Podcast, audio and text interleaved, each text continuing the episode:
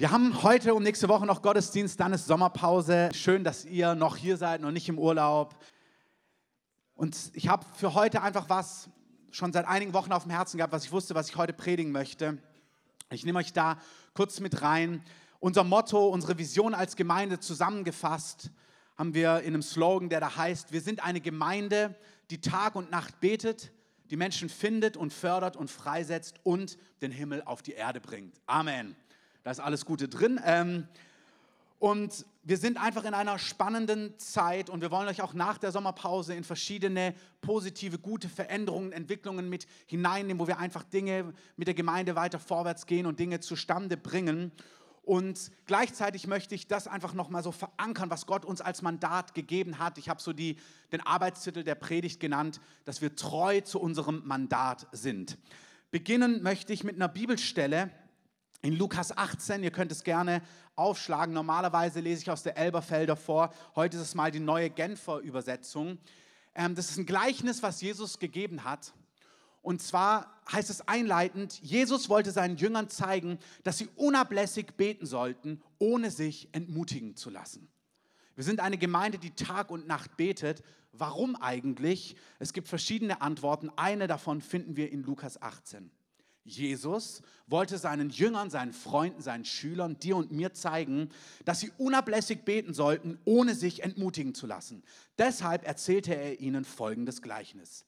In einer Stadt lebte ein Richter, der nicht nach Gott fragte und auf keinen Menschen Rücksicht nahm. In der gleichen Stadt lebte auch eine Witwe.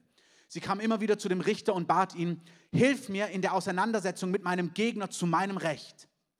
Lange Zeit wollte der Richter nicht darauf eingehen, doch dann sagte er sich, ich fürchte Gott zwar nicht und was die Menschen denken, ist mir egal. Aber diese, wird, diese Witwe wird mir so lästig, dass sie ständig kommt und sie, dass sie ständig kommt, das bringt mich noch zur Verzweiflung. Der Herr fuhr fort. Habt ihr darauf geachtet, was dieser Richter sagt, dem es überhaupt nicht um Gerechtigkeit geht?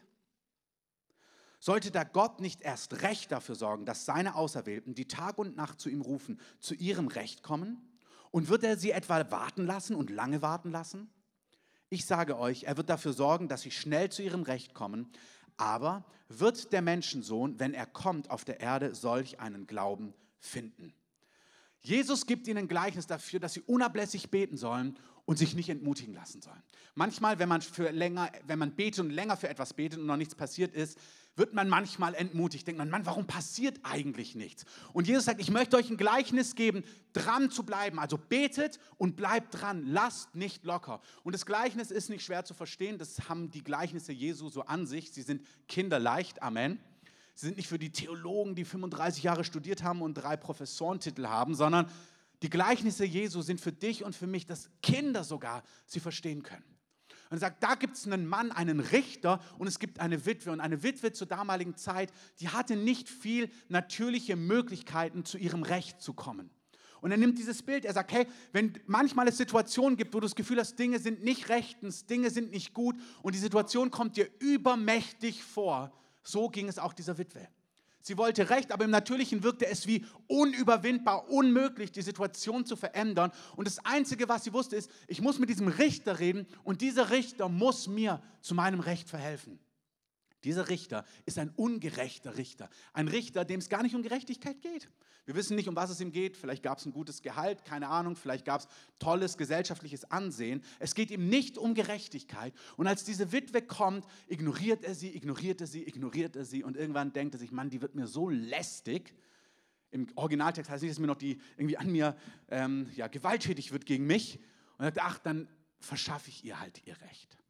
Und Jesus sagt, schau mal, wenn dieser Richter, dem Dinge überhaupt nicht wichtig sind, der nicht Richter von Herzen ist, nicht weil er wirklich Gerechtigkeit sucht, nicht weil er möchte, dass Dinge wirklich gut werden, wenn er sich schon kümmert, also das ist, was Jesus sagt, wenn dieser Typ sich schon kümmert, wie viel mehr werde ich mich kümmern, wenn meine geliebten Kinder zu mir rufen und ich bin ein Gott, der Gerechtigkeit liebt, der es liebt zu helfen. Wie viel mehr werde ich agieren, wenn du zu mir rufst? Amen. Eigentlich ist die ganze Predigt vorbei. Ähm, da steckt alles drin. Darum geht's. Gott liebt Gerechtigkeit. Gott ist nicht gleichgültig gegenüber Unrecht, egal was für ein Unrecht es ist. Ob es etwas persönlich in deinem Leben ist, ob es etwas in unserer Stadt ist, in unserer Gesellschaft, in deinem Umfeld, egal ob soziale Ungerechtigkeit ist, egal ob Mangel da ist, finanzieller Mangel, egal ob jemand von Krankheit gequält ist, von Krebs zerfressen, egal ob es Ehen sind, die kaputt sind, egal ob es jemand ist, der sich einsam fühlt, egal ob es große oder kleine Dinge sind. Gott ist Ungerechtigkeit nicht egal. Amen. Und er sagt, wenn ihr zu mir betet, dann höre ich schnell. Und wenn ihr Tag und Nacht zu mir ruft, wenn ihr dran bleibt, manchmal heißt es dran zu bleiben. Die Frage ist gut, warum eigentlich? Gute Frage. Halten wir erstmal fest, manchmal ist es wichtig, dran zu bleiben. Aber wenn wir dranbleiben, dann wird Gott unser Recht, Dinge, die unser Recht sind oder auch Dinge, die er als Recht empfindet, schnell ausführen. Aber heißt es hier, wird er Glauben finden, wenn er kommt? Diese Frage hat zwei Implikationen. Erstens sind wir, also Gott stellt diese Frage, lernen wir zu beten und auch beten im Dranbleiben, nicht nur mal kurze Gebete, sondern manchmal gilt es dran zu bleiben und sich nicht entmutigen zu lassen. Und die Frage ist, werden wir Männer und Frauen, die lernen, sich nicht entmutigen zu lassen, sondern dran zu bleiben? Fragezeichen, ihr dürft die Antwort geben. Ja, Amen. Die zweite Frage ist tatsächlich, wenn der Sohn des Menschen kommt, das hat mit seiner Rückkehr zu tun. Und Tag- und Nachtgebet ist nicht ein netter Arbeitsbereich, sondern Tag- und Nachtgebet ist die Strategie des Heiligen Geistes, um auch die Rückkehr Jesu vorzubereiten. Das ist ein Thema in sich, da könnte man eine ganze Predigt drüber machen. Das ist heute nicht mein Schwerpunkt. Mein Schwerpunkt ist, dass er uns auffordert, Tag und Nacht vor ihm zu stehen und um die Dinge zu ringen, die er uns verheißen hat. Warum? Psalm 115, 16, den meisten von euch bekannt. Die Himmel sind die Himmel des Herrn, aber die Erde hat er den Menschenkindern gegeben. Auch hier, Gebet ist keine Beschäftigungstherapie. Irgendwie Gott denkt sich, oh, wie kommst du nicht auf blöde Gedanken? Bete lieber. Ähm, beschäftigt euch irgendwie. Nein, Gott hat die Erde den Menschen gegeben und die Dinge, die Gott auf Erden tun möchte, die tut er, indem seine Kinder, du und ich, die zu ihm gehören, das Neue Testament sagt, wir sind Könige und Priester geworden. Wir sind eingesetzt auf Erden, um das, was Gott will, auf Erden durch Gebet sichtbar werden zu lassen. Amen. Das ist unser Mandat. Also Gott hat sich entschieden, das ist, ich liebe Warum-Fragen und ich könnte ewig die Warum-Fragen jetzt beantworten, wenn du mehr über Gebet hören willst. Es gibt zum einen wunderbare Bücher, zum anderen haben wir in den letzten Jahren mehrere Serien über Gebet gehabt, Anfang 2017, dann 2018, ganze über mehrere Wochen über Gebet, warum Gebet, wie Gebet.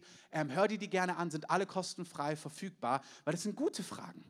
Ich möchte nur einzelne Punkte davon beleuchten. Gebet ist keine Beschäftigungstherapie, sondern Gott hat sich entschieden, im Himmel zu regieren, uns die Erde zu geben, Autorität darüber zu geben, mit uns zusammenzuarbeiten. Und in Matthäus lehrt er uns das Vater unser, dieses Gebet kennen die meisten, und wir sollen beten, Vater unser, unser Vater, Papa. Wir beten, dass dein Reich, deine Herrschaft kommt, wie im Himmel, so auch auf Erden. Das ist keine Beschäftigungstherapie, das ist auch kein Betteln. Doch, bitte Gott, sondern nein, das ist Herrschaft. Wir sind hier gesetzt und sagen, Herr, dein Wille geschehe.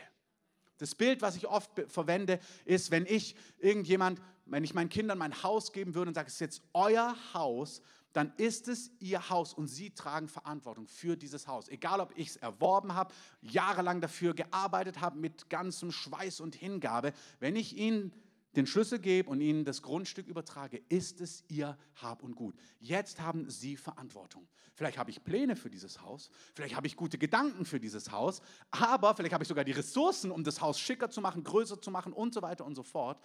Wenn sie nicht Ja sagen dazu, habe ich kein Mandat, etwas an diesem Haus zu verändern. Amen. Sie müssen sagen, komm Papa, dein Wille geschehe ähm, und dann komme ich und renoviere den Garten oder wie auch immer. Und so ist es auch beim Herrn. Er hat uns die Erde gegeben und er möchte, dass wir sein Herz kennenlernen durch sein Wort. Auch hier im Wort Gottes sehen wir, was Gott wichtig ist. Und es ist unser Job, die Dinge, die Gott wichtig sind, durch Gebet auf Erden sichtbar werden zu lassen. Aber wird der Sohn des Menschen Glauben, Vertrauen finden und Offenbarung, dass es sich so verhält? Ja, er wird es. Amen. Also unser Job ist es zu beten. Gott hat es sich so entschieden. Gebet ist nichts Müßiges, Gebet ist nichts Langweiliges. Es kann sein, wenn du es nicht gewohnt bist, dass du irgendwie nicht weißt, boah, das, fühlt sich doch an wie Beschäftigungstherapie oder oh, wann ist das endlich vorbei? Aber eigentlich ist Gebet was total leidenschaftliches, erfüllendes. Wenn du Gott begegnest, wenn du lernst, in Gottes Gegenwart einzutreten, auch hier, ich verweise heute einfach auf Predigten. Die letzten Monate haben wir ganz viel darüber gesprochen, wie du in Gottes Gegenwart eintreten kannst, wie du in Gottes Gegenwart hineinkommst. Wir sind gerufen aus Gegenwart, wo wir Gott, seine Liebe, seine Leidenschaft erleben, dann aus einer Position von Autorität die Dinge auszusprechen, die Gott wichtig sind. Amen. Ich bin schon bei meinem zweiten von drei Punkten. Ähm, wie also und für was sollen wir beten? Auch hier einfach ein paar Gedanken. Das erste, und ihr werdet im, an meinem letzten Punkt sehen, wie entscheidend das ist, wir sind gerufen tatsächlich für, unsere, für unser Land zu beten, für unsere Regierung zu beten. Und zwar sagt Paulus zu Timotheus, betet, dass ihr ein gottesfürchtiges, ruhiges, stilles Leben in aller Ehrbarkeit leben könnt. Das heißt, wir sollen beten für unsere Regierung, dass wir einen Freiraum haben, Jesus nachzufolgen, für Wahrheit zu stehen, uns zu versammeln, über den Heiligen Geist zu reden, über Wahrheit zu reden, über Gottes Wort zu reden, ohne Furcht zu haben, dass wir irgendwelche Einschränkungen, Repressalien oder sogar Verfolgung irgendwie erleiden müssen. Amen. Es ist keine Selbstverständlichkeit, dass wir im Frieden leben. Es ist keine Selbstverständlichkeit, dass wir Freiheit haben. Amen wenn du ein bisschen in die Politik guckst, wenn du ein bisschen schaust, welche Entwicklungen es gibt, es ist absolut notwendig, dass wir beten, dass der Geist der Wahrheit auf unseren Politikern, auf entscheidenden Personen ist, im Hintergrund, bei Ratgebern, dass Gesetze getroffen werden, die nicht die Wahrheit, die Freiheit einschränken, ähm, zu der Gott uns berufen hat und dass wir Dinge sagen dürfen, die der Wahrheit entsprechen. Amen. Es ist wichtig, dass wir beten. Nicht betteln, sondern wir rufen aus über unserem Land. Das ist unser Land, Erweckungsland ist. Das ist unser Land, dass wir hier gottesfürchtig leben können, in aller Ehrbarkeit. Dass wir uns nicht fürchten müssen, dass wir für irgend, wenn wir für irgendeine Position in Liebe, Position beziehen oder sagen, hey, wir denken, es verhält sich so oder so, dass wir keine Angst haben müssen vor Verfolgung, vor Einschränkung, vor Diskriminierung. Amen. Es gibt Diskriminierung in alle Richtungen. Niemand sollte sich davor fürchten müssen. Amen. Wir beten, dass Menschen zur Erkenntnis der Wahrheit kommen. Ich möchte euch was sagen. Ich bin so begeistert davon, was Gott in unserer Stadt und in unserem Land tut. Wir haben vor Jahren begonnen bei evangelistischen Einsätzen, haben mit vielen Leuten gesprochen und es gab schon Zeiten, da war es in Berlin nicht so leicht, dass Menschen Jesus kennengelernt haben. Ich weiß, mit anderen Gemeinden, wir haben alles Mögliche probiert. Und da hatte ich so eine Theorie, naja, wenn Gott in Kraft kommt, wenn Menschen geheilt werden auf der Straße, dann kommen sie zum Glauben. Dann begann es, dass Menschen auf der Straße geheilt wurden. Ich weiß noch, eins der ersten Male, wo eine Person richtig spektakulär geheilt wurde. Und dann habe ich gesagt, so, wow. und was denkst du denn? So, wow, so, das war Jesus. Okay, willst du Jesus als deine Retter annehmen? Nee. Und ich sage, wie, nee? Nee, vielen Dank, mach's gut. Und wieso, nee, wie, warte, nicht vielen Dank, mach's gut. Der, der dich gerade geheilt hat, das ist wunderbar, dass er dich geheilt hat, aber er ist für dich gestorben, damit du nicht verloren gehst, dass du ewiges Leben hast. Jesus hat so viel mehr. Ja, nee, vielen Dank. So, wie meinst du vielen Dank? Und das hat meine ganze Theologie aufgewühlt. Ich dachte, wenn die Leute mal Kraft Gottes erleben, ja, dann kommen sie zum Glauben. Ja, aber auch nein befreundete Gemeinde von uns hat einen Einsatz gemacht, damals an der Universität, mit zig Leuten, eine ganze Woche, äh, mit Hunderten, wenn nicht Tausenden Leuten gesprochen. Auf jeden Fall Hunderte. Und am Ende der Woche haben sie einen Abend gehabt, so im Biergarten, wo gegrillt wird mit einem Gutschein auch für ein Getränk und was auch immer. Und ich meine, es wäre ein Flop gewesen, wenn vielleicht zehn auftauchen. Das wäre schon ein Flop gewesen. Also mit 50 hätte man schon rechnen können. Es sind null aufgetaucht. Und das ist dann auch so, denkst du, oh meine Güte. Und dann, das waren so Zeiten, egal wie Power Evangelism. Was immer gut funktioniert, ist Alpha-Kurs, arbeitet bei Jutta mit, das hat wirklich immer gut funktioniert. Ähm, auch in den Jahren wirklich, da bin ich ganz erstaunt, die, eine befreundete Gemeinde von uns, die dann zurückgegangen sind in den USA, die haben bei Alpha-Kurs immer gute Ergebnisse gehabt. Aber sonst, da ist so viel, so oft nicht durchgebrochen. Aber es hat sich etwas verändert. Amen. Es ist so leicht, Menschen kommen so leicht zum Glauben in unserem Land. Es ist einfach was offen seit einigen Jahren. Menschen haben Hunger, Menschen hören das Evangelium, Menschen sagen ja, Menschen lassen sich erretten. Die Atmosphäre ist verändert. Amen. Das hat damit zu tun, dass unser Land, Land auf, Land abwärts, mit Gebet getränkt und durchflutet wird. Es ist so. Amen. Überall im ganzen Land, Gemeinden, Gebetshäuser, Initiativen beten, dass Menschen zur Erkenntnis der Wahrheit kommen. Das macht einen Unterschied. Amen. Wir werden sehen, wie eine Großzahl unseres Landes von Jesus hört und sich vor ihm beugt und ihn annehmen wird als Erretter. Amen.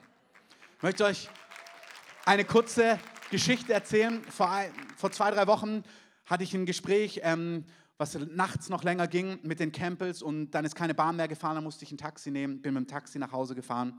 Hat ein super Gespräch mit einem ganz sympathischen Taxifahrer. Katholisch, weiß nicht genau, wer jetzt Jesus ist, ob Gottes Sohn oder nicht und wie auch immer, aber hat mir erzählt, er liebt Jesus. Er liebt Jesus. Er ist so berührt von dem, wer Jesus ist und wie Jesus ist. Und wenn er über Jesus nachdenkt und manchmal in die Kirche geht, in die katholische Kirche, es berührt ihn so sehr, aber nicht mehr Offenbarung. Aber dann sagt er, was ihm passiert manchmal ist, er liebt Musik und dann fängt er so an zu spielen. Und sagt er, letztens saß ich da und dann habe ich plötzlich angefangen zu singen, Jesus is alive. Jesus is alive. Und hat er, ich weiß nicht, wie lange war es, eine halbe Stunde oder so, hat er gesungen, Jesus is alive. Das ist, wenn sich die Atmosphäre in einer Region verändert und du im Geist was catchst, was richtig gut ist. Wenn sensible Leute plötzlich nicht irgendwie dort landen oder dort, sondern im Geist was ganz Neues aufgreifen, weil die Atmosphäre getränkt wird durch Gebet und Tag- und Nachtgebet. Amen. Da saß er da und hat gesagt, ja, ich habe gesungen eine halbe Stunde, Jesus is alive. Ich sage, Amen. Wirklich. Der Herr verändert durch Gebet unser Land. Ein Teil, was wir beten, ist, wir beten, dass Menschen zur Erkenntnis der Wahrheit kommen. 2. Korinther 4, Vers 4. Im Skript könnt ihr es euch auf der Homepage nachlesen, da sind die ganzen Bibelstellen drin. Da heißt es, der Gott dieser Welt. Und der Teufel ist der Gott dieser Welt. Das ist ein Grund, warum wir gerufen sind, durch, zu beten. Beten ist nicht Beschäftigungstherapie, beten ist geistlicher Kampf. Es ist Kampf in der unsichtbaren Welt. Auch hier Daniel im Alten Testament hat Gott etwas gebeten und dann lesen wir dort, wie es im Unsichtbaren zu einem Kampf kam zwischen Gut und Böse. Diese Dinge sind real, auch in der westlichen Welt. Und da heißt es, der Gott dieser Welt, was der Teufel ist, hat die Augen von Menschen verblendet, dass sie den Lichtglanz des Evangeliums, die Wahrheit, wer Jesus ist, nicht erkennen können. Es ist ihnen verborgen. Als ich, meine Eltern, ich bin eigentlich christlich groß geworden, habe mich aber radikal davon verabschiedet, in, der, in dem Jahr, bevor ich Jesus kennengelernt habe, ich war nie weiter weg von Gott als in diesem Jahr. Nie. Ich war in so viel Finsternis drin, in so viel Lüge, in so viel Täuschung. Wenn meine Eltern mir von Jesus erzählt haben, wenn meine Mutter eine Predigt im Haus gehört hat, habe ich gesagt, oh, ich kann das nicht hören. Ich war so aggressiv dagegen. Dieser Lobpreis, dieses Zeugs, wirklich, das hat mich so aggressiv gemacht. Und wenn du mit mir diskutiert hättest, also A, hätte ich, ich hätte wirklich mit dir diskutiert. Ich habe all die Fehler gesucht, die man finden kann. Irgendwann war ich ganz schlau. Ich sage, die Bibel widerspricht sich. Mal heißt es 4000 wurden gespeist, mal heißt es 5000 wurden gespeist.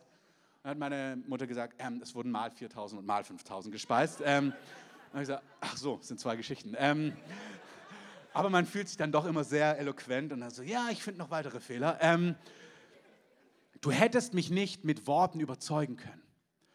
Meine Mutter hat gesagt, es gibt eine Zeit, da sprichst du mit deinem Kind über Gott und dann gibt es eine Zeit, da sprichst du mit Gott über dein Kind. Und meine Eltern haben einfach gebetet und gebetet und gebetet. Und kurz vor meiner Bekehrung waren wir auf, auf Studienfahrt. Durch einen dummen Zufall ähm, gab es nur noch einen Platz in unserem Reisebus, egal wie, ich saß auf jeden Fall vorne, meine ganzen Kumpel saßen schon verteilt. Es gab nur noch einen Platz, saß ich neben einer jungen Frau aus dem anderen Gymnasium, auch kurz vorm Abitur. Mit der bin ich ins Gespräch gekommen, habe erzählt, was ich so alles denke und so. Und die hat eine richtige Gebetslast für mich bekommen. Ich wusste nicht, die ist wiedergeborene Christin geworden. Es war Oktober. Die hat angefangen zu beten, wirklich regelmäßig zu beten, dass ich errettet werde. Dann hatten wir eine, eine, eine Frau bei uns, also ja, heute Frau, damals eben auch eine hier, Abiturientin bei uns in meiner Stufe, die gehört hat, dass ich, ich wollte immer nach Afrika gehen für meinen Zivildienst. Und dann habe ich nur christliche Organisationen gefunden. Da habe ich gesagt, mit Christen gehe ich auf keinen Fall irgendwo hin.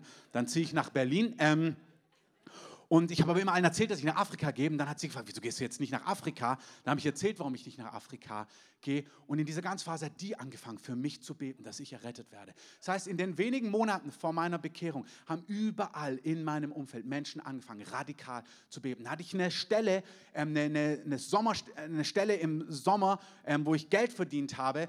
Da wurde ich durch auch unmögliche Zufälle, haben sie mir ein Ticket gezahlt, dass ich in Hamburg gearbeitet habe, wo ich Kabel halten soll. Das hätte jeder Hamburger auch machen können. aber der Außendienstmitarbeiter, dem ich helfen musste aus einer Firma von Süddeutschland, auch wiedergeborener Christ. Hat mir erzählt, dass seine Frau geheilt worden ist von einer Krebserkrankung. Ja, habe ich alles okay, glaube ich trotzdem nicht dran. Ähm, hat auch angefangen zu beten. Und über drei, vier, fünf, sechs Monate haben Leute überall in meinem Umfeld angefangen zu beten, dass der Gott dieser Welt, der mir die Augen verblendet hat, dass er seine Macht über mir verliert und ich den Lichtglanz des Evangeliums erkennen kann. Die Quintessenz war, ich bin eingeladen worden in einen Gottesdienst, bin dorthin gefahren, völlig anti, habe gesagt, du, ich will damit nichts zu tun haben, ich gucke mir das ganze Ding an, sitze im Gottesdienst, fand es echt gut, also war, dachte, wow, das sind ja auch junge Leute, die sehen nicht so aus, als wären sie gezwungen hier zu sein. Ähm, also wirklich, das hat mich schon beeindruckt. Alte, junge, viele Leute, ähm, ganz konservativ aussehen, dann Leute mit Dreadlocks, Leute barfuß, kurzen Hosen, langen Hosen. Ähm, dann Anbetung, das war auch real, habe ich gemerkt, das ist irgendwie nicht gefaked, die glauben das echt, was sie singen. Ähm, und dann, ich wäre nach Hause gegangen hätte gedacht, das war echt ein, ein schönes Erlebnis.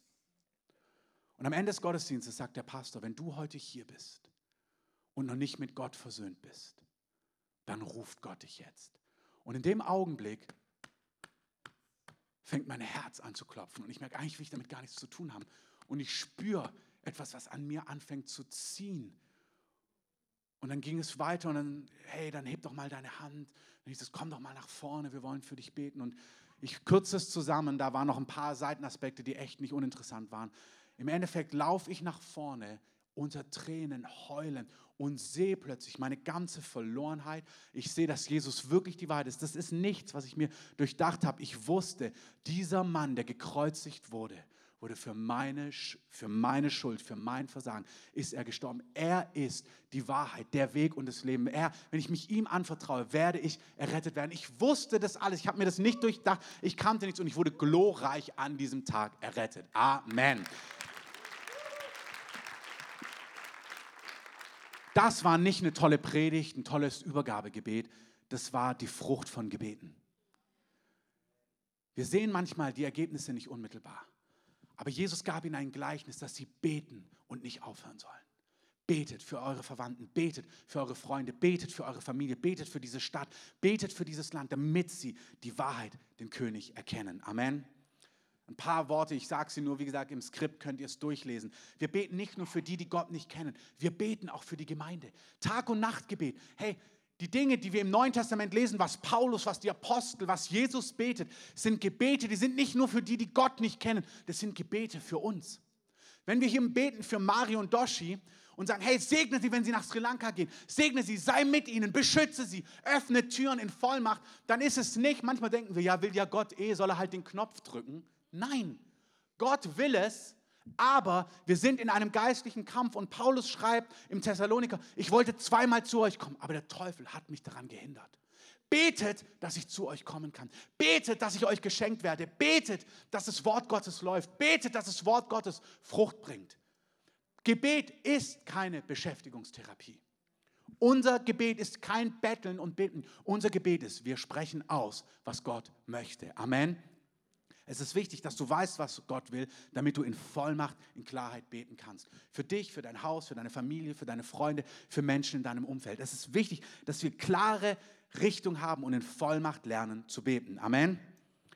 Das heißt, auch hier, für was beten wir? Genau für solche Dinge, dass das Wort Gottes läuft, für Schutz, für offene Türen. Paulus sagt im Kolosserbrief, wir beten, dass ihr den Willen Gottes erkennt. Hey, wir beten für Menschen in unserem Umfeld, für die Gemeinde, dass wir mit der Erkenntnis von Gottes Willen erfüllt werden. Das betest du für dich. Gott, zeig mir deutlich, was du mit meinem Leben vorhast. Zeig mir, was dran ist. Zeig mir die großen Schritte. Zeig mir die kleinen Schritte. Das ist etwas, kein Betteln, sondern ich bete, dass die Erkenntnis Gottes kommt. Für dich, für uns. Deswegen Tag- und Nachtgebet. Mittwoch früh in meiner Schicht ist Thema Gemeinde und Erweckung. Wir beten für die Gemeinde, dass Menschen mit Erkenntnis Gottes erfüllt werden. Wir beten, sagt Paulus, für Weisheit, für geistliches Verständnis, dass es eine Gemeinde wird, die mutig und klar wird in den Wegen Gottes, die weiß, was Gott wichtig ist, die Dinge unterscheiden kann, Wichtiges von Unwichtigem. Amen. Paulus sagt, betet, dass ihr würdig wandelt. Jesus sagt, der Geist ist willig. Deine neue Schöpfung, das, was Gott, wenn du errettet wirst, bist du eine neue Schöpfung. Der Geist ist willig. Das Neue, was Gott geschaffen hat, will, was Gott will. Amen. Aber dann sagte dein Fleisch, Der Mensch, der alte Mensch, der ist schwach. Und Jesus sagt, betet, wacht, damit ihr nicht in Versuchung fallt. Es gibt eine, einen Aspekt von im Geist, im Gebet leben, in der Gegenwart Gottes sein. Was damit bedeutet ist, ich will mit meinem Leben gotteswürdig wandeln.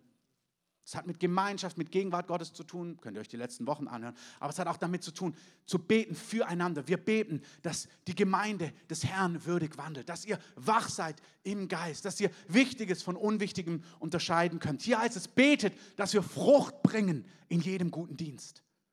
Wir beten, dass unsere Einsätze Frucht bringen, dass unser Leben Frucht bringt, auch hier wieder, dass wir auf die richtige geistliche Karte setzen, dass wir die Dinge vor Augen haben, die in der Ewigkeit einen Unterschied machen. Freunde, es kommt der Tag, da stehen wir vor Gott, jeder einzelne von uns. Wir sind errettet aus Gnaden. Amen. Aber wir werden für unser Leben Rechenschaft abgeben. Das muss uns keine Angst machen. Aber es bringt doch nichts, wenn ich dir sage, da kommt eine Abi-Klausur, das und das ist wichtig und du denkst, oh, das macht mir jetzt aber Druck. Es ist die Liebe, dass ich dir sage, das und das ist wichtig. Das ist in den Augen Gottes wichtig. Und es soll keinen Druck auf dich legen, sondern es soll dir zur Weisheit dienen, dass du sagst, alles klar. Wenn diese Dinge Gott wichtig sind, dann will ich mein Leben so ausrichten, dass meine Prioritäten mit seinen Prioritäten übereinstimmen. Amen. Und Gott sagt, wenn du so lebst, wirst du am Ende dafür Lohn bekommen. Amen. Und ich möchte in meinem Leben Lohn haben.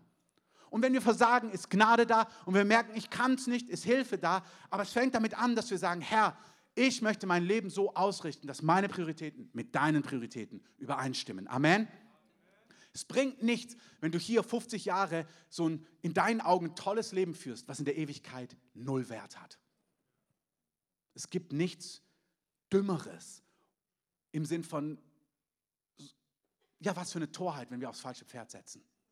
Und Gott sagt, nein, nein, ich möchte, dass du weißt, was den Unterschied macht. Ich möchte dir Erkenntnis geben, heißt im Kolosserbrief, dass wir wachsen in Erkenntnis. Diese Dinge machen einen Unterschied und sie passieren unter anderem, indem wir füreinander beten, für die Gemeinde beten, für uns beten, dass wir sagen, Herr, fülle die Gemeinde mit Erkenntnis deines Willens. Lass uns Frucht bringen, wandeln und so weiter und so fort. Im Skript gibt es tausend weitere gute Punkte. Nicht tausend, aber ein paar.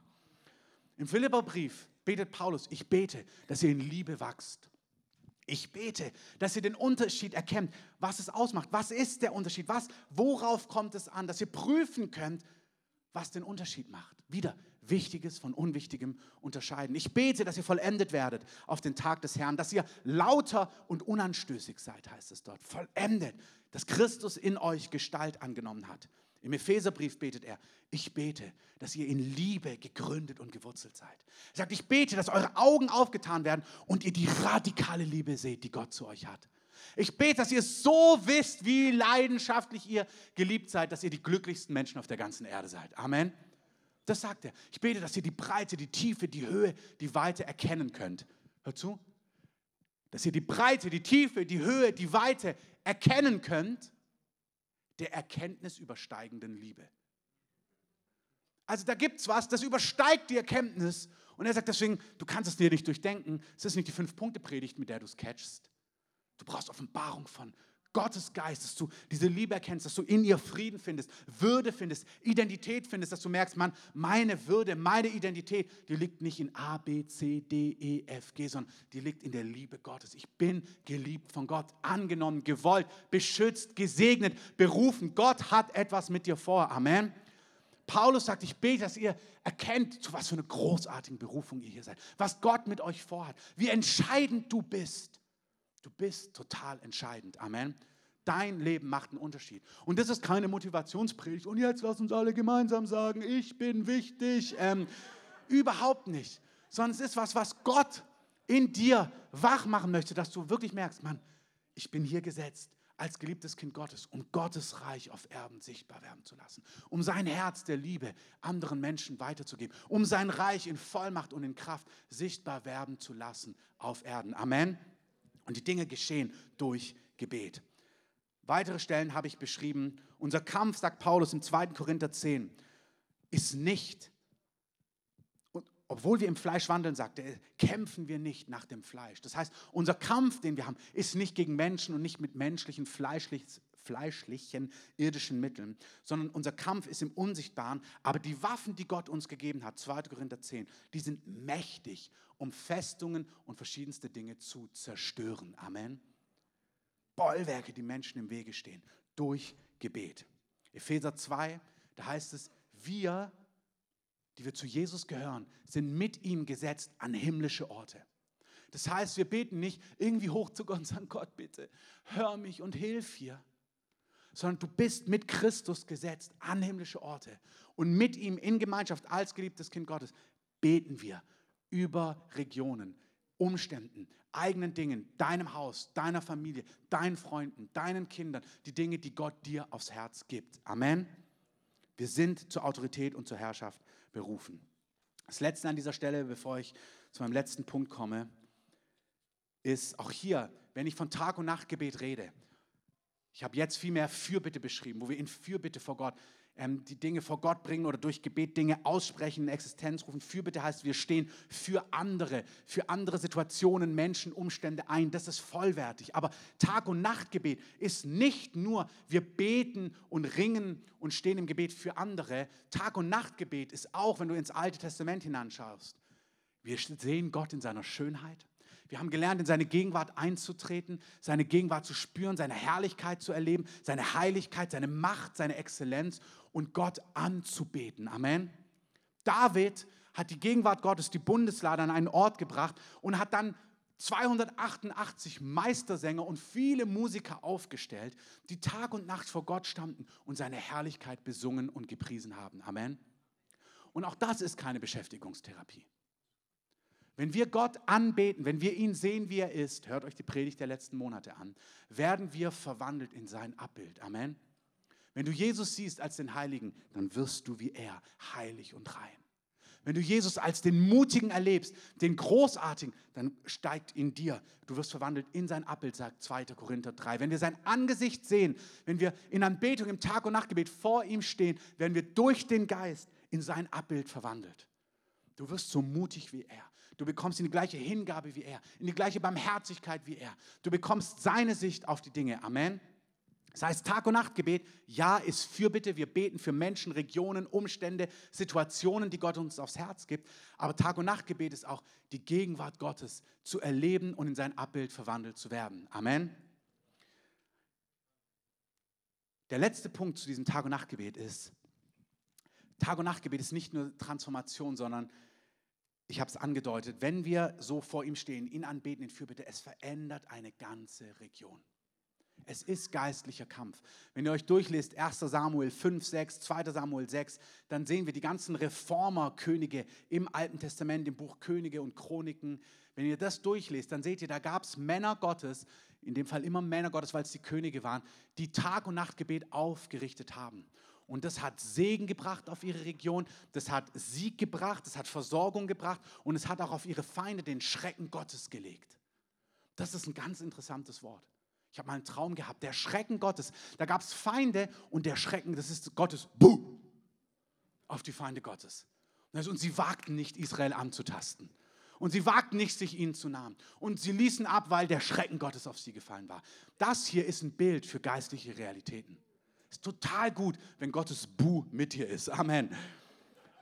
Es ist total gut, wenn Gottes Gunst da ist und Menschen errettet werden, aber es ist auch total gut, wenn der Schrecken Gottes, auf den ist die Gegend, die sind geistlich gesprochen. Auch auf dem Land.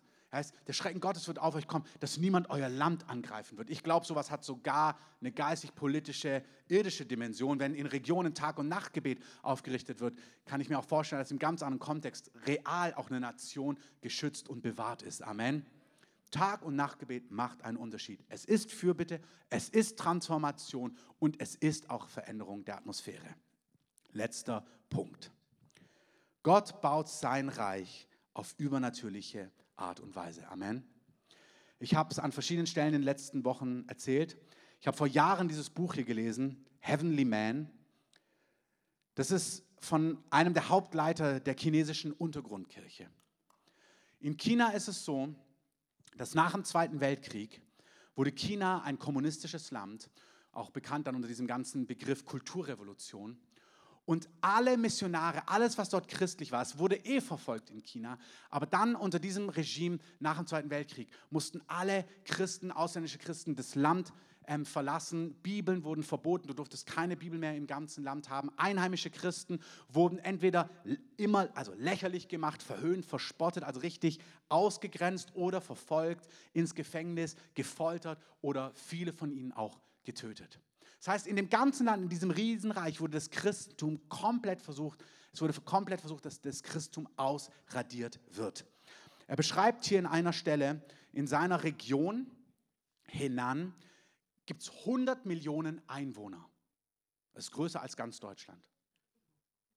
Wir haben 80 Millionen, ein bisschen mehr. 100 Millionen. Nach 40 Jahren missionarischer Tätigkeit, so sah das Land dort aus, gab es 12.400 protestantische Christen. Also nach 40 Jahren Arbeit waren nur 12.000 zum Glauben gekommen. Die, die zum Glauben gekommen sind, wurden verfolgt, gefoltert, kamen ins Gefängnis und so weiter und so fort. Als dann eben die Kulturrevolution war, beschreibt er hier zum Beispiel, tausende Pastoren wurden ins Gefängnis gesteckt und meistens über 20 Jahre. Also nicht drei Jahre, sondern 20 Jahre ins Gefängnis, ins Arbeitslager unter Foltern. Also man kann sich das nicht vorstellen. Das sind nicht hier die Gefängnisse, die wir in Deutschland haben, wo wir fragen, und Fernsehen, ja oder nein. Ähm, also ganz andere Umstände. So sah China aus. In seinem Fall ist es so, er ist ein 15-, 16-jähriger Mann. Sie haben von Jesus gehört, dass es diesen ausländischen Gott dort gibt. Sein Vater wird krank, bekommt Krebs. Seine Mutter betet zu den Ahnen und was auch immer. Eines Nachts hört sie eine Stimme, die zu ihr sagt, Jesus liebt dich. Und als sie aufwacht, und diese Stimme hört, weiß sie, das ist die Wahrheit. Sie weiß, Jesus ist die Wahrheit, Jesus liebt mich und Jesus kann helfen. Sie weckt ihre ganze Familie, es sind ja andere Kulturen, wachen nachts alle auf. Die Mama sagt, wir müssen uns jetzt alle zu Jesus bekehren.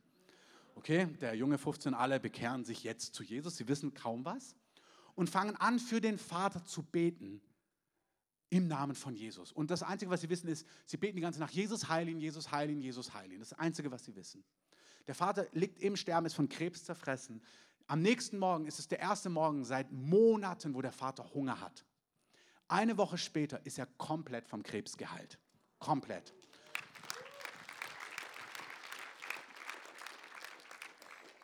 Die ganze Verwandtschaft, das ganze Dorf fängt an, sich zu bekehren. Sie merken, wow, dieser Jesus scheint mächtig zu sein.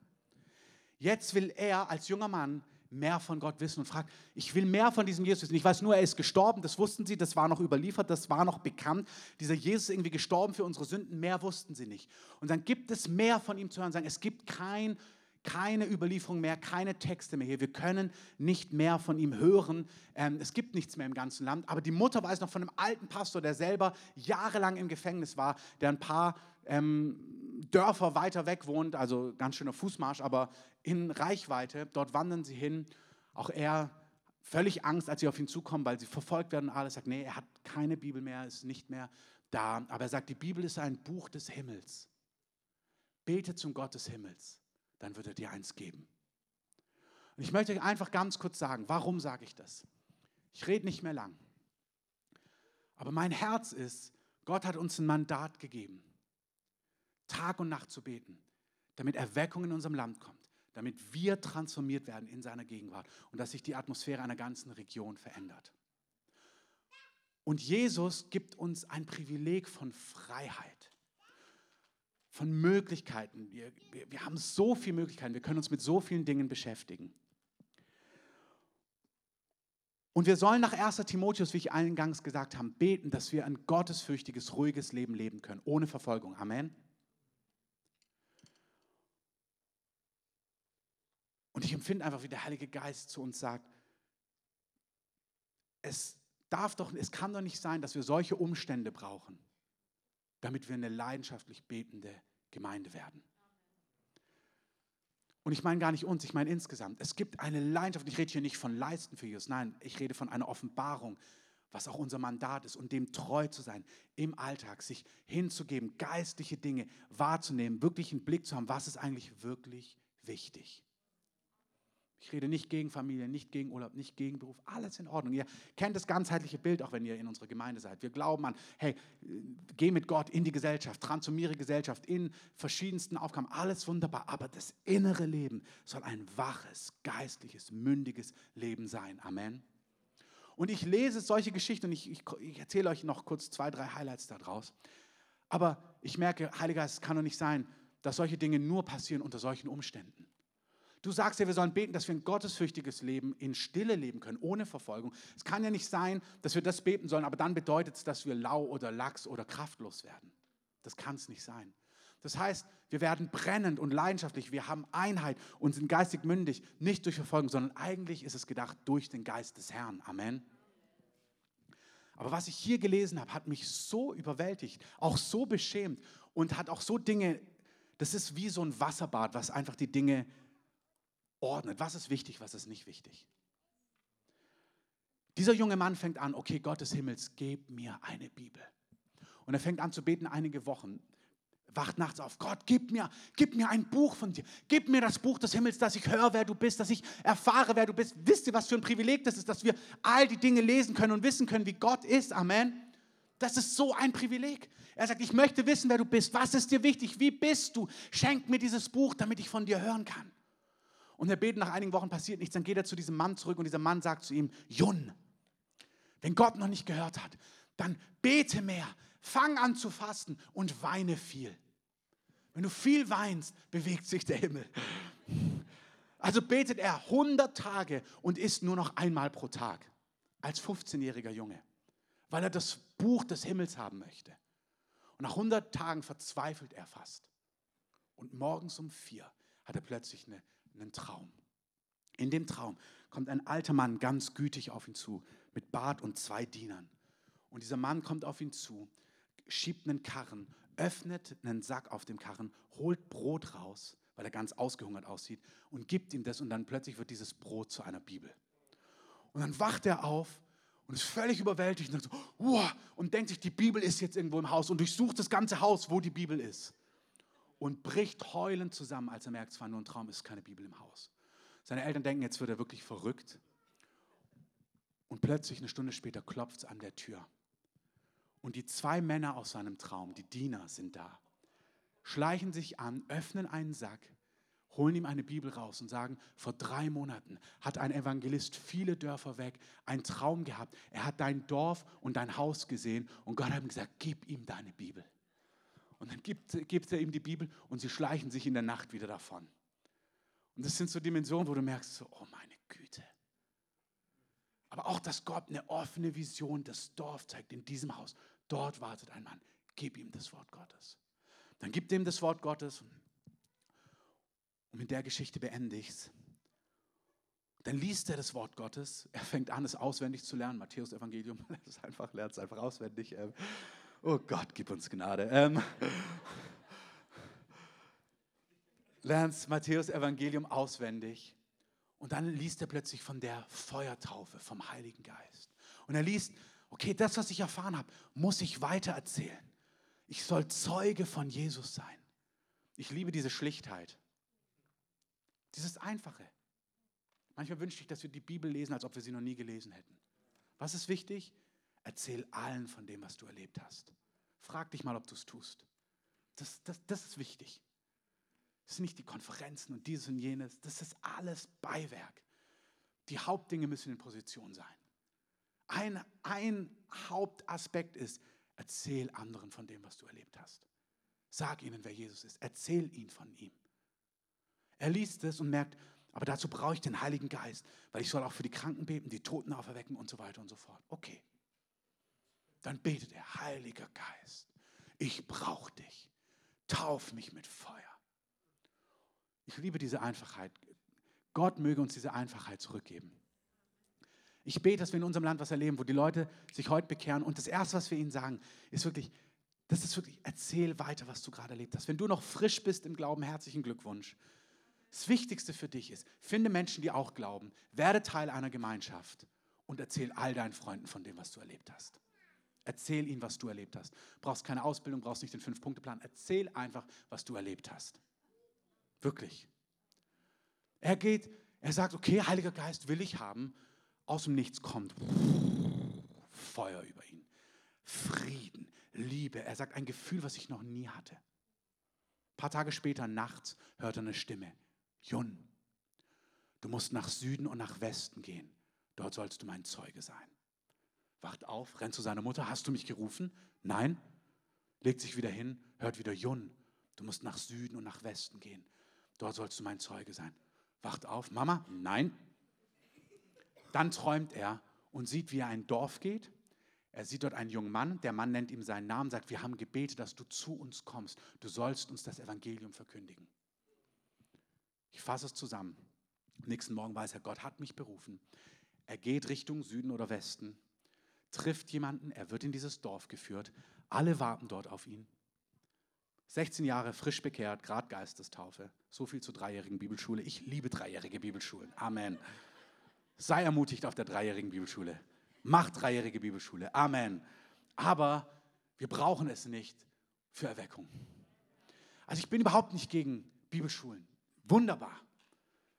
Aber wir brauchen es nicht für Erweckung. Der Typ hat noch nie gepredigt. Der fängt einfach an, Matthäus-Evangelium runterzurattern. Und zwar schnell, sagt er. Er fängt einfach an, das ganze Matthäus-Evangelium.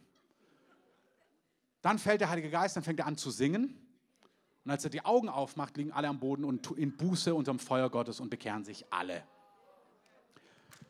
Amen.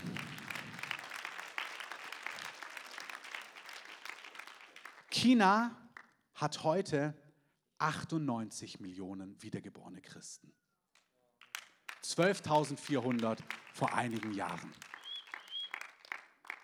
Das Ganze das Land, die Missionare in die ganze Welt senden. Gott hat eine ganze, ein ganzes Land völlig verändert. Herr Gott kann unsere Nation verändern. Amen. Ein Aspekt ist Einfachheit. Ein Aspekt ist aber auch eine betende Gemeinde. Wenn du das Buch durchliest, es ist ein einziges Manifest von anhaltendem Gebet. Der ist mehrfach im Hochsicherheitsgefängnis. Im Endeffekt wird er befreit. Er lebt heute in Deutschland. Ähm, nachdem er das letzte Mal im Gefängnis ist, wird er befreit. Die Gemeinde betet für ihn. Und er mit gebrochenen Füßen, er kann nicht laufen, er ist gesmashed, total kaputt in seinem Knast, spricht Gott, jetzt geh raus. Er fängt an aufzustehen, ist komplett geheilt, die Türen öffnen sich und er geht aus dem größten Hochsicherheitsgefängnis, läuft er hinaus, draußen ist alles vorbereitet, er wird gerettet, seine Familie und so weiter und so fort. Das ganze Buch geht über anhaltendes Gebet. Carsten, ihr dürft gerne nach vorne kommen. Ja, Andreas, darfst gerne nach vorne kommen.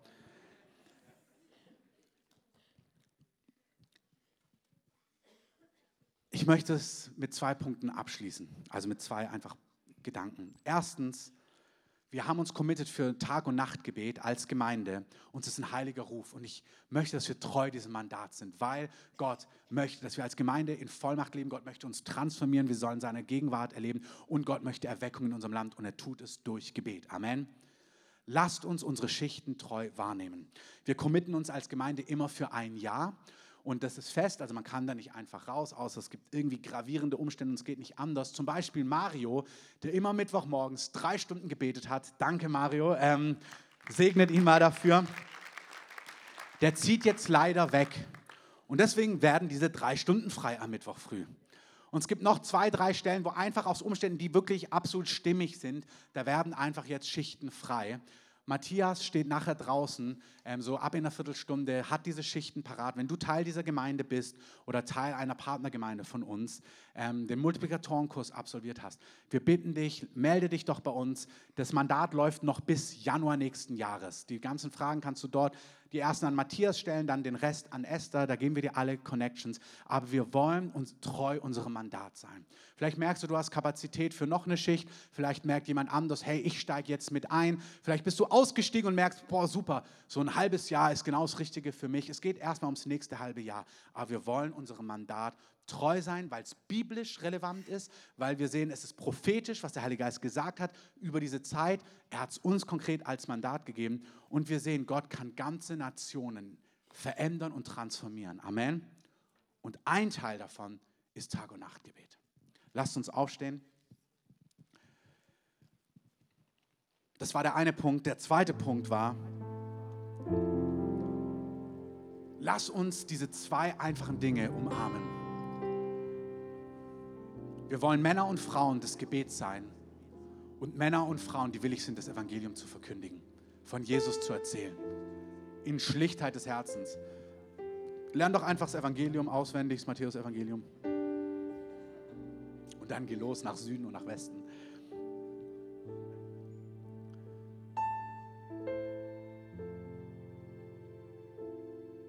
Wenn du heute hier bist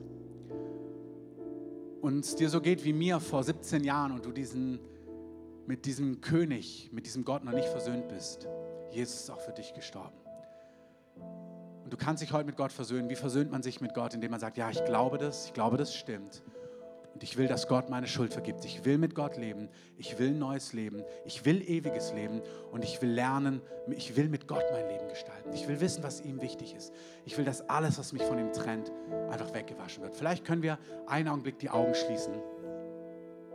Wenn du heute hier bist und noch nicht Frieden mit Gott gefunden hast, deine Schuld noch nicht vergeben ist, und du sagst, ja, ich möchte ein neues Leben haben, meine Schuld soll vergeben werden, ich möchte mit Gott leben, ich möchte ewiges Leben, dann streck doch einfach mal kurz deine Hand aus. Ganz mutig. Einfach nach oben. Sag, ja, ich möchte dieses neue Leben. Vielen Dank. Einfach schön nach oben. Sagen, Jesus, mach mein Leben neu. Schenk mir ewiges Leben. Auch die, die zuschauen, die diese Predigt sehen, ihr könnt es einfach zu Hause machen. Streckt einfach eure Hand aus. Vielen Dank. Wenn noch jemand da ist, einfach die Hand nach oben. Einfach ausstrecken. Vielen Dank. Dankeschön. Okay, lass uns mal gemeinsam beten, weil die Dinge geschehen auch hier durch Beten. Beten ist Reden mit Gott. Sagen, Jesus,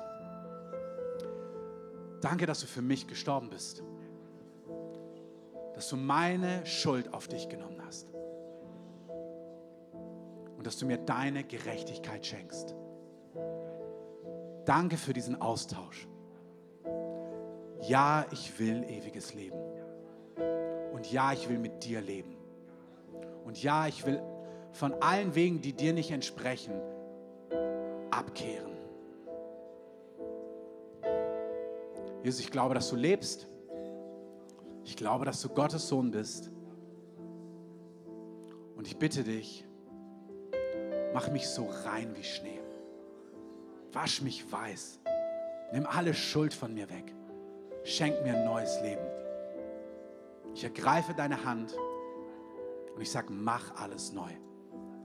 Zeig mir, was dir wichtig ist und gib mir Mut, meinen Freunden, meiner Familie, den Menschen um mich herum zu erzählen, wer du bist und was du getan hast. Das bete ich in deinem Namen. Amen. Lasst uns all diesen mutigen Leuten mal einen Applaus geben. Wirklich, Gott segne euch. Die Bibel sagt, dass wir, wenn wir das beten, dass wir, dass was ganz Neues passiert. Du bist jemand Neues, etwas ganz Neues geht jetzt in deinem Leben los. Das ist so. Ich bete mal alle Beter hier mit nach vorne zu kommen, die mitbeten können und jetzt gerade nicht selber vom Herrn sind. An dieser Stelle beenden wir den Gottesdienst. Wir wollen dich segnen, wenn du losgehen musst. Ähm, zehn Minuten ist noch Kinder. Betreuung für die Älteren oder die Juniorleiter, ja, für die Kleinen gab es heute keine, aber ähm, in zehn Minuten wird auch Matthias draußen sein, wenn du Teil des Tag- und Nachtgebets sein möchtest. Er wird dort eine halbe Stunde sein, also bis eins könnt ihr dorthin gehen, ab halb eins bis eins. Ähm, meldet euch dort gerne, wenn ihr einfach Schichten übernehmen könnt, eine oder mehrere. Ich möchte euch jetzt segnen, so für diese Woche, aber ich möchte euch auch einladen, nach vorne zu kommen. Ich möchte für diese zwei einfachen Dinge beten. Wir wollen vor dem Herrn kommen und sagen, Herr, wir wollen uns dir weihen. Wir wollen Männer und Frauen des Gebets sein, die einen Geist des Gebets haben, die Wichtiges von Unwichtigem unterscheiden können. Wir wollen brennen in einer Gesellschaft, wo wir so viel auch Ablenkung haben. Es ist so ein Segen, unser Land. Amen. Aber wir wollen irgendwie ausgerichtet und fokussiert sein in unserem Alltag. Und Gott hat da eine Weisheit, wie das aussieht. Und wir wollen in Schlichtheit dein Evangelium verkündigen. Wenn einer dieser zwei Punkte oder beide dich betreffen, dürft ihr gerne schon anfangen, nach vorne zu kommen. Ihr Beter, stellt euch gerne mit auf, die, die hier sind, so noch nicht anfangen zu beten, aber stellt euch schon mal mit hin. Ihr könnt gerne den ganzen Raum hier erfüllen. Und ich möchte einfach diejenigen segnen, die jetzt schon losgehen und los müssen. Ich segne euch, dass das, was ihr heute gehört habt, in eurem Leben arbeitet und Frucht bringt. Dass ihr Männer und Frauen von leidenschaftlichem Gebet seid, von Fürbitte, die die Gegenwart Gottes kennen und praktizieren, aber dass ihr auch Zeugen seid für Jesus. Dass ihr in Einfachheit von Jesus erzählt und Jesus weitergibt. Dass Menschen in eurem Umfeld zum Glauben kommen, dass Menschen in eurem Umfeld errettet werden, dass Menschen in eurem Umfeld aus der Finsternis hinaus herausgerissen werden und zum Glauben an den lebendigen Gott kommen. Bet wirklich alle Beter. Mario, wenn du kannst, bet auch mit gerne hier vorne. Alle, die mitbeten können, kommt gerne hier nach vorne. Nehmt euch gern so ein Schild, damit man weiß, wer dazugehört. Wir legen noch nicht Hände auf. Wir gehen jetzt einfach in ein Lied, was wir gemeinsam singen. Und wartet nicht, dass irgendjemand Hände auf euch auflegt, sondern gebt Gott persönlich eine Antwort. Sagt, Herr, was auch immer dich berührt hat. Vielleicht ist es das Zeuge sein, vielleicht ist es das Beten, vielleicht ist es das nicht eingelullt werden. Die Herausforderung in unserem Zeitalter, in der westlichen Welt, ist, dass der Betrug des Reichtums, die Sorgen des Lebens und die Vergnügungen des Alltags uns irgendwie die Fokussiertheit und die, die Entschiedenheit rauben. Vielleicht betrifft dich das und du sagst, Jesus hat es schon in einem Gleichnis gebraucht. Schneid diese Disteln und Dornen ab, die all das geistliche Leben irgendwie in meinem Leben erdrücken oder irgendwie vernichten wollen. Lass uns singen.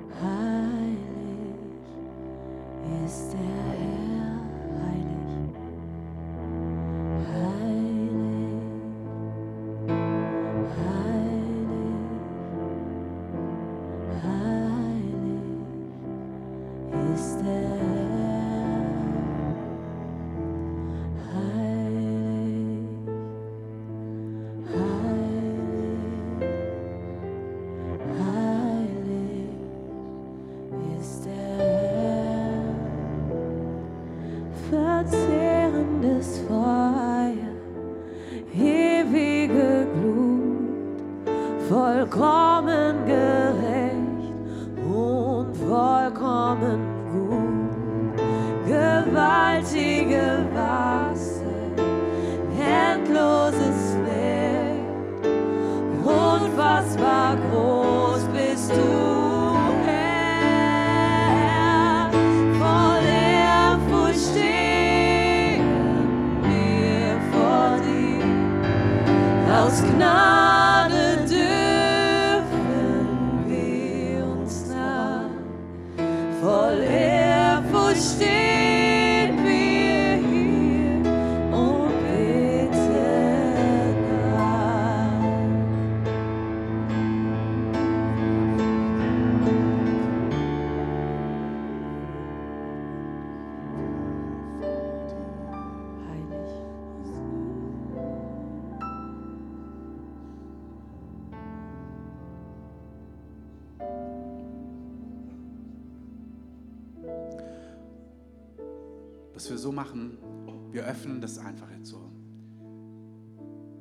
jetzt vor Gott stehen und ihn anbeten, wirklich, wenn du das mit deinem Herzen ausdrückst, der Heilige Geist kommt. Und er kommt gleich mit einfach mit seiner Gegenwart, mit seinem Feuer, mit Dingen, die nur sein Geist tun kann. Es gibt manche Dinge, die machen wir nicht, indem wir eine heroische Entscheidung treffen, sondern es ist der Geist des lebendigen Gottes, der Feuer in unsere Herzen gibt, der das erstmals entfacht, wieder entfacht, neu entfacht ist der Heilige Geist, der läutert. Es ist der Heilige Geist, der reinigt. Es ist der Heilige Geist, der Dinge wegbrennt, die dir im Wege stehen. Es ist der Heilige Geist, der dich frei macht. Es ist der Heilige Geist, der dich heilt. Was auch immer es ist, steht vor ihm. Es ist er, ihr Empfang von ihm. Auch wenn wir in einigen Augenblicken anfangen, Hände aufzulegen. Es ist wirklich der, der Herr ist hier und er hört unser Gebet und er ist bereit, dieses Feuer weiter zu schüren in uns.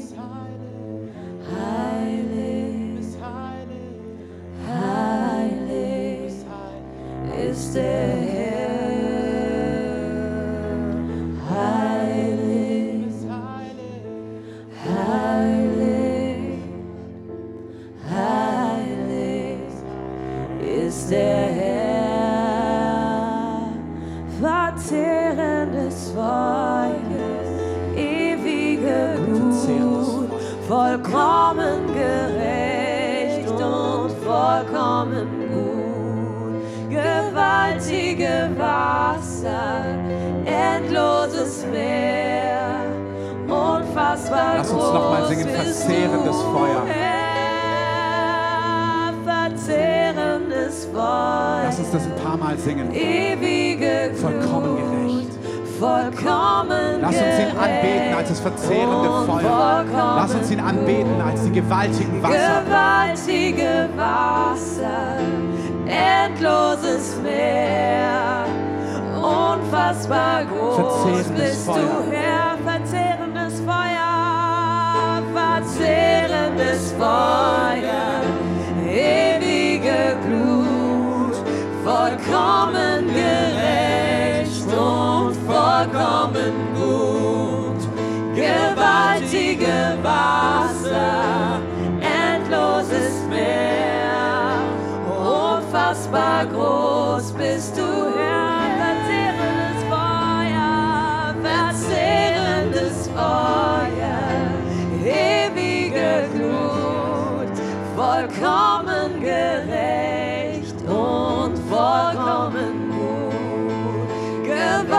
gewaltige Wasser, endloses Meer, unfassbar groß bist du, Herr, voll Ehrfurcht stehen wir vor dir, aus Gnade dürfen wir uns nah, voll Ehrfurcht stehen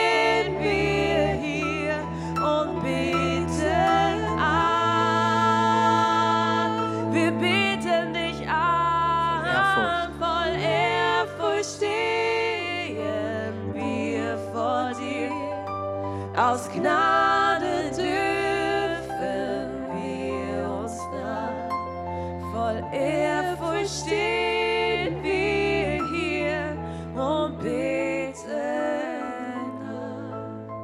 Wir singen das gleich nochmal. Ich möchte, ich empfinde, dass der Heilige Geist, dass wir einen Augenblick nehmen, wo wir einfach, Buße heißt Umkehr oder neu denken. Dass wir einfach dem Herrn sagen, da wo wir auch Zeit vergeudet haben in unserem Leben, nichts mit Verdammnis, nicht schlechtes Gewissen.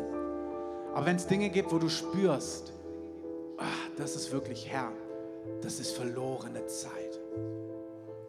Oder wenn du spürst, Herr, ich merke, hier geht so viel Zeit drauf, aber ich möchte die anders nutzen. Vielleicht sind es Sorgen, vielleicht sind es Betätigungen, vielleicht ist es wirklich Sünde anstellen. Aber ich rede hier nicht von etwas mit schlechtem Gewissen, oh, ich gucke manchmal gehe ich ins Kino, das meine ich überhaupt nicht.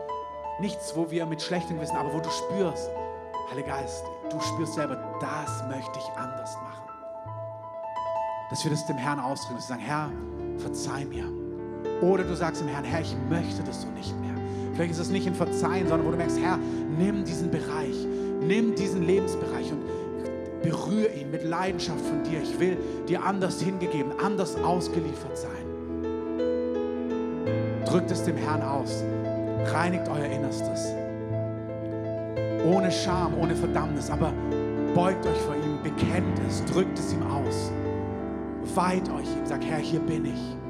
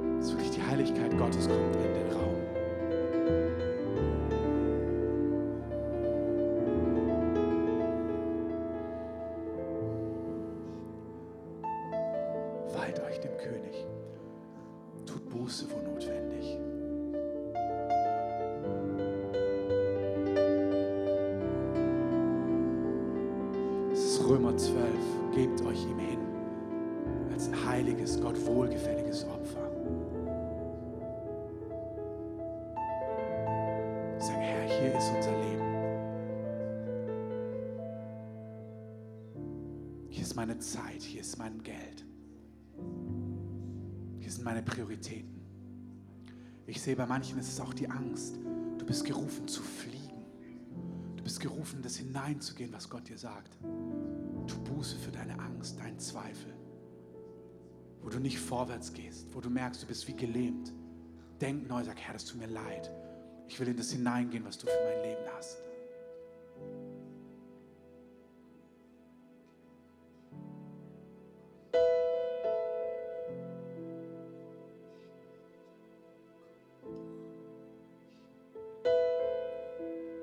Bei Einzelnen ist wirklich, ihr wisst um alles, da kommt nichts Neues. Geh Schritte in das hinein, was Gott für dich hat. Bei Einzelnen ist es im Geben, sehe ich, ihr seid Geber, aber der Herr sagt, geh neu, geh wieder im Glauben vorwärts. Auch hier gib, ich sehe, das sind wie neue Werte. Du bist so eingespielt, merkst, so ein Honig geht immer, aber der Herr sagt, pack eine Null drauf. Wirklich neu, neu mit Gott vorwärts zu gehen, nicht settle. Das betrifft nicht jeden. Die, die es betreffen, ihr spürt es. Oh, danke, Herr. Für Einzelne kann es wirklich bedeuten, in eine Bibelschule zu gehen. Gott hat zu dir gesprochen. Er sagt, gib mir die drei Monate. Gib mir das Jahr.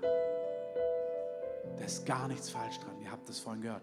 Gott ruft Bibelschulen ins Leben. Wir werden wahrscheinlich im Herbst was anbieten für drei Monate. Wenn es so ist, werdet ihr es in den nächsten Wochen erfahren. Das ist total gut, sich auszusondern. Ist es für dich dran. Vielleicht ist es für dich dran, endlich in dieses Land zu reisen, das Gott dir aufs Herz gegeben hat. Er sagt, geh los. Beim nächsten ist es, überwind deine Angst. Erzähl von mir, rede von mir.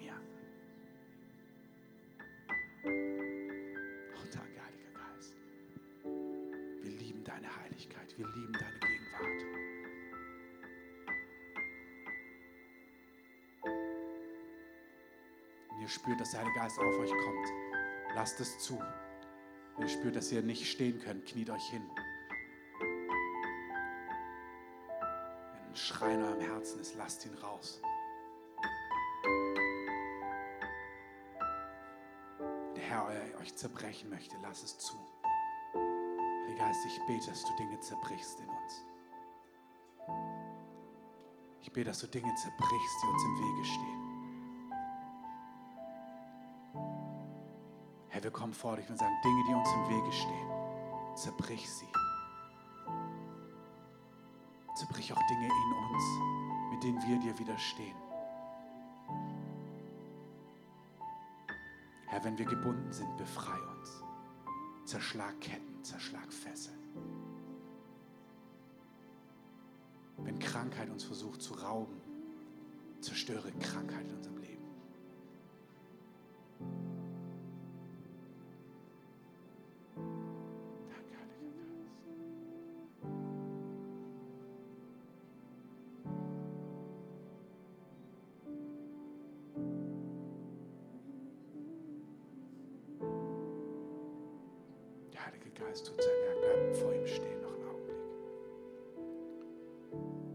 Heiligen Geist auch so entscheidend zu zeigen, Beter sind wunderbar. Gott arbeitet mit uns zusammen. Aber er ist der entscheidende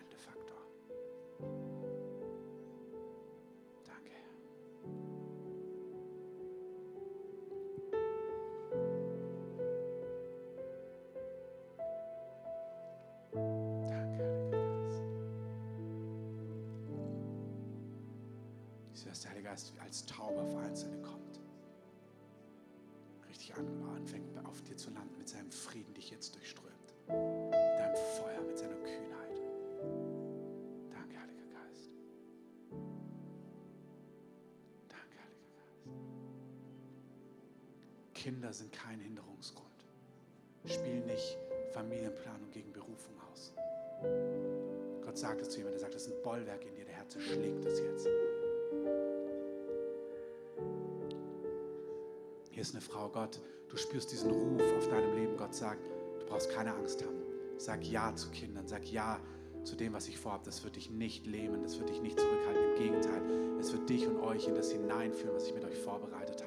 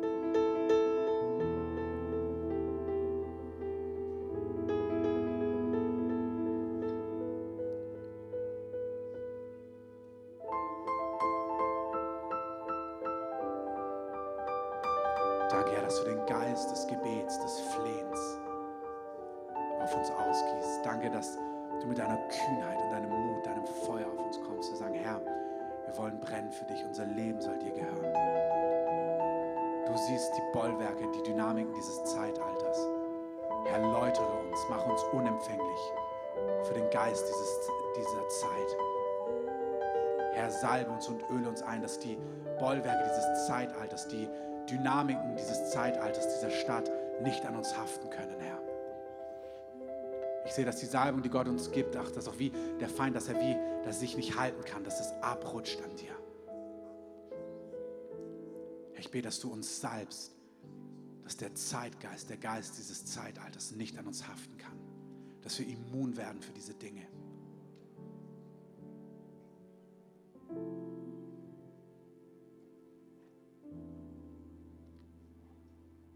Machen es jetzt so, dass wir, das, dass wir nochmal anfangen zu singen. Geht gerne in ein nächstes Lied. Und die Beter werden jetzt einfach anfangen, Hände auf euch zu legen. Einfach das zu segnen, was sie den Heiligen Geist tun sehen. Wenn ihr spürt, dass euch die Knie weich werden, dann geht in die Knie, widersteht dem nicht. Wenn ihr merkt, boah, eigentlich müsste ich mich hinknien oder hinsetzen, dann setzt dich hin. Das ist auch ein Mitgehen im Heiligen Geist. Dann bleibt nicht hart stehen, sondern geht in die Knie und bleibt so lange dann einfach auf den Knien, bis ihr spürt, dass es durch ist, was der Heilige Geist tut. Könnt gerne anfangen, Hände aufzulegen. Jesus.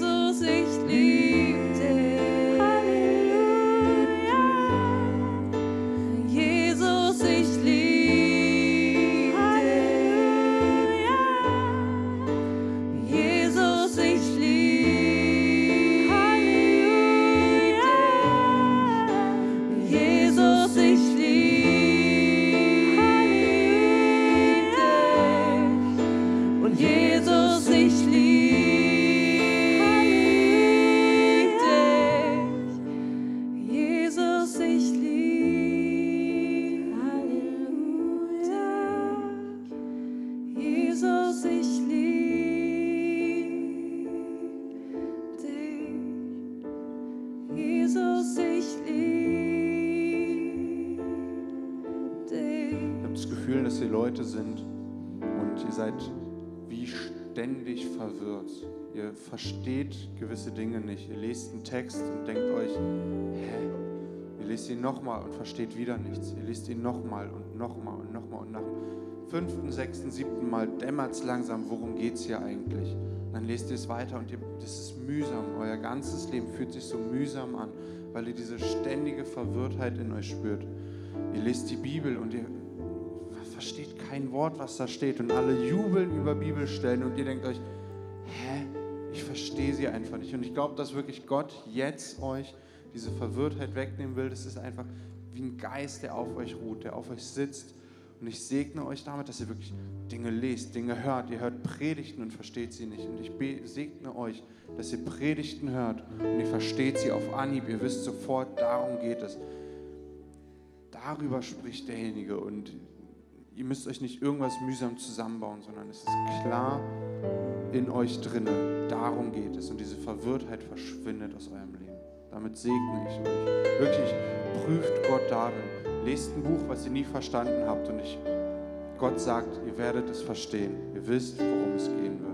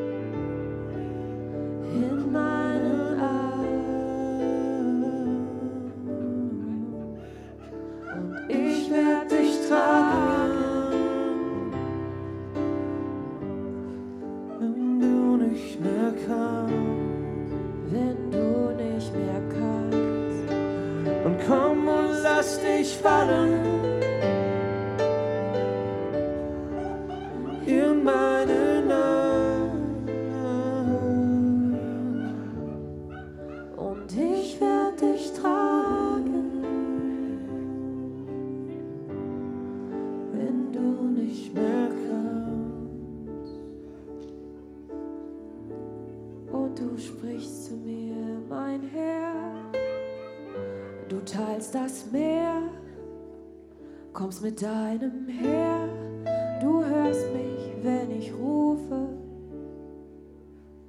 Mein Herr, Du teilst das Meer, kommst mit deinem Heer, du hörst mich, wenn ich rufe.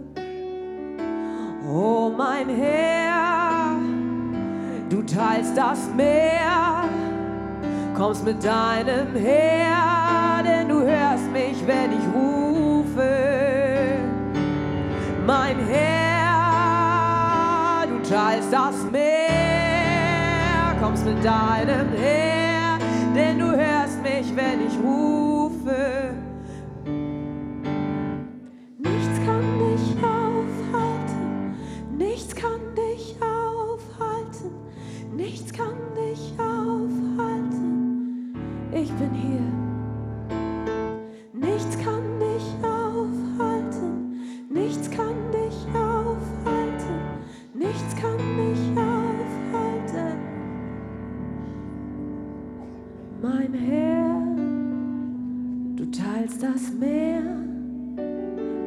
Deinem Heer, denn du hörst mich, wenn ich rufe. Mein Herr, du teilst gewiss das Meer, kommst mit deinem Heer, denn du hörst mich, wenn ich rufe. Nichts kann dich aufhalten, Ich habe noch einen Eindruck nichts kann bekommen von Gott. aufhalten. Und es betrifft eine Person, die in der Firma versucht, Karriere zu machen. Und also in der, wo sie ist und immer wieder irgendwie daran arbeitet und Sachen tut, um irgendwie weiter voranzukommen. Und umso mehr du was tust, um ja, weiter voranzukommen, gesehen zu werden oder so, hast du immer mehr das Gefühl, dass das das Gegenteil bewirkt, dass das ähm, ja, einfach dich davon weg, wegdrückt. Und ich habe das Gefühl, also, oder ich habe Gott gefragt, was ist das? Und Gott hat einfach nur gelächelt und hat gesagt, also er kümmert sich drum. Ich weiß nicht, ob es heißt, dass man ja am Ende Karriere macht oder nicht, aber einfach nur, dass Gott, Gott da ist, das sieht und Gott sich um, um deine Karriere oder da, wo du hin sollst, dass er sich darum kümmert.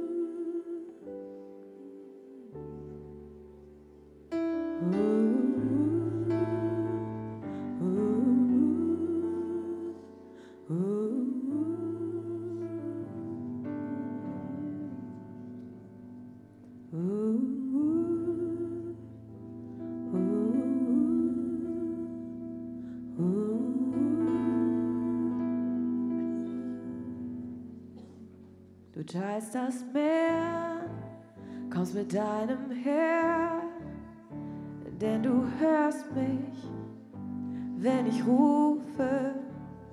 Du teilst das Meer, kommst mit deinem Herr, denn du hörst mich, wenn ich rufe. Du teilst das Meer, kommst mit deinem Herr, denn du hörst mich, wenn ich rufe.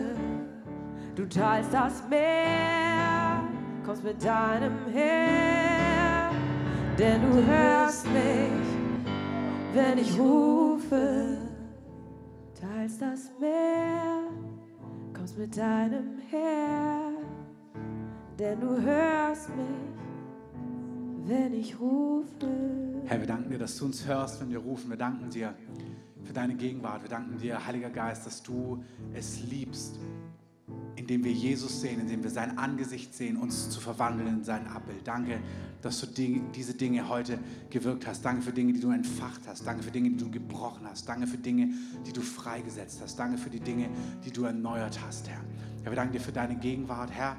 Wir legen auch so zum Abschluss unsere Brüder und Schwestern vor dich hin, von denen wir gehört haben, Herr, in China, die, die dich lieben, die dir folgen, Herr, auch heute noch unter Repressalien, unter Verfolgung, unter Gefängnis. Herr, wir legen sie dir hin und wir sagen, stärke sie und stärke sie am inneren Menschen. Herr, erquicke sie. Herr, wir danken dir für das Feuer, was ihnen brennt. Wir danken dir für die Leidenschaft in ihnen. Wir danken dir für ihre Gebete hier im Westen. Wir danken dir für ihren Eifer, in die Nationen der Erde zu gehen, zurück nach Jerusalem, durch all die muslimischen Länder auf dem Weg, das Evangelium dorthin zu tragen. Und wir danken dir, dass etwas von diesem Feuer auch für uns ist und in uns ist, Herr. Und dass du es in uns freisetzen möchtest. Wir danken dir, dass du auch die westliche Kirche zu einer brennenden Kirche machen möchtest, die brennt, die betet, die geht, die furchtlos ist, die willig ist, die ihr Leben nicht liebt bis zum Tod. Heiliger Geist, wir sagen, ja, wir sagen, du musst es in uns wirken. Wir sagen, es ist nicht Verfolgung, die Leidenschaft gebiert, es ist nicht Verfolgung, die Einheit gebiert, es ist nicht Verfolgung, die Hingabe produziert, sondern es wäre der Feind zu groß. Geist Gottes, du kannst diese Dinge auch gebären. Und wir sagen, wirke es in uns, entzünde uns, jeden Einzelnen, unsere Gemeinde, unsere Familie, unsere Kinder, die Alten, die Jungen. Entfache unsere Stadt. Setz unsere Stadt in Brand. Lass Berlin eine Stadt des Gebets und der Hingabe sein. Lass Berlin eine Stadt einer missionarischen Bewegung sein, wo Menschen kommen und gehen im großen Stil. Herr, eine Stadt, wo das Feuer des Heiligen Geistes brennt. Wir sagen, Herr, wir wollen, was du willst. Wir sagen Ja zu deinen Plänen über unsere Stadt. Wir sagen, unsere Stadt ist keine Stadt, die lethargisch und passiv oder unrein ist. Herr, du machst Berlin zu einer Fackel in deiner Hand. Wir sagen, Herr, du zündest unsere Stadt an durch deinen Geist. Herr, wir danken dir, dass du dein Leib in dieser Stadt brennen wird und dass er groß sein wird, dass viele zur Erkenntnis der Wahrheit kommen. Wir sagen, Herr, so ist es und wir glauben dir das. Herr, wir sagen Ja dazu. Und wir sagen Ja zu dem Mandat, was du uns gegeben hast, als Gemeinde, im Tag- und Nachtgebet vor dir zu stehen. Wir legen dir alle Schichten hin. Herr, fülle sie, die, die jetzt offen werden. Ruf Personen in die Gebetsschichten. Ruf sie hinein, diese Schichten zu übernehmen und stärke die, die in den Nächten stehen. Stärke sie. Stärke die, die bei Tag sind. Stärke die, die bei Nacht sind. Auch die bestehenden. Gib neuen Eifer, neue Leidenschaft, neue Leichtigkeit. Wir sprechen auch hier den Segen und den Schutz Gottes aus. Über allen, Herr, die vor dir stehen, Herr. Und Herr, so danke ich dir für deine Gegenwart. Ich danke dir für das, was du gewirkt hast heute, Heiliger Geist. Ich danke dir, dass deine Salbung jedes Joch zerbricht. Danke, dass die Salbung das Joch zerbricht. Krankheiten, Bindungen, dämonische Bindungen. Herr, in deiner Gegenwart kann nichts bestehen. Wir danken dir, dass deine Herrlichkeit, dass du es immer weiter hochdrehst, dass nichts an Finsternis vor dir bestehen bleibt. Danke, dass es für unser Haus gilt. Danke, dass es für unsere Gemeinde gilt. Danke, dass es für diesen Kinosaal gilt, für unsere Hauskirchen, unsere Kleingruppen, die Kurse, die Familien. Danke, dass es für den Gebetsraum gilt, Herr.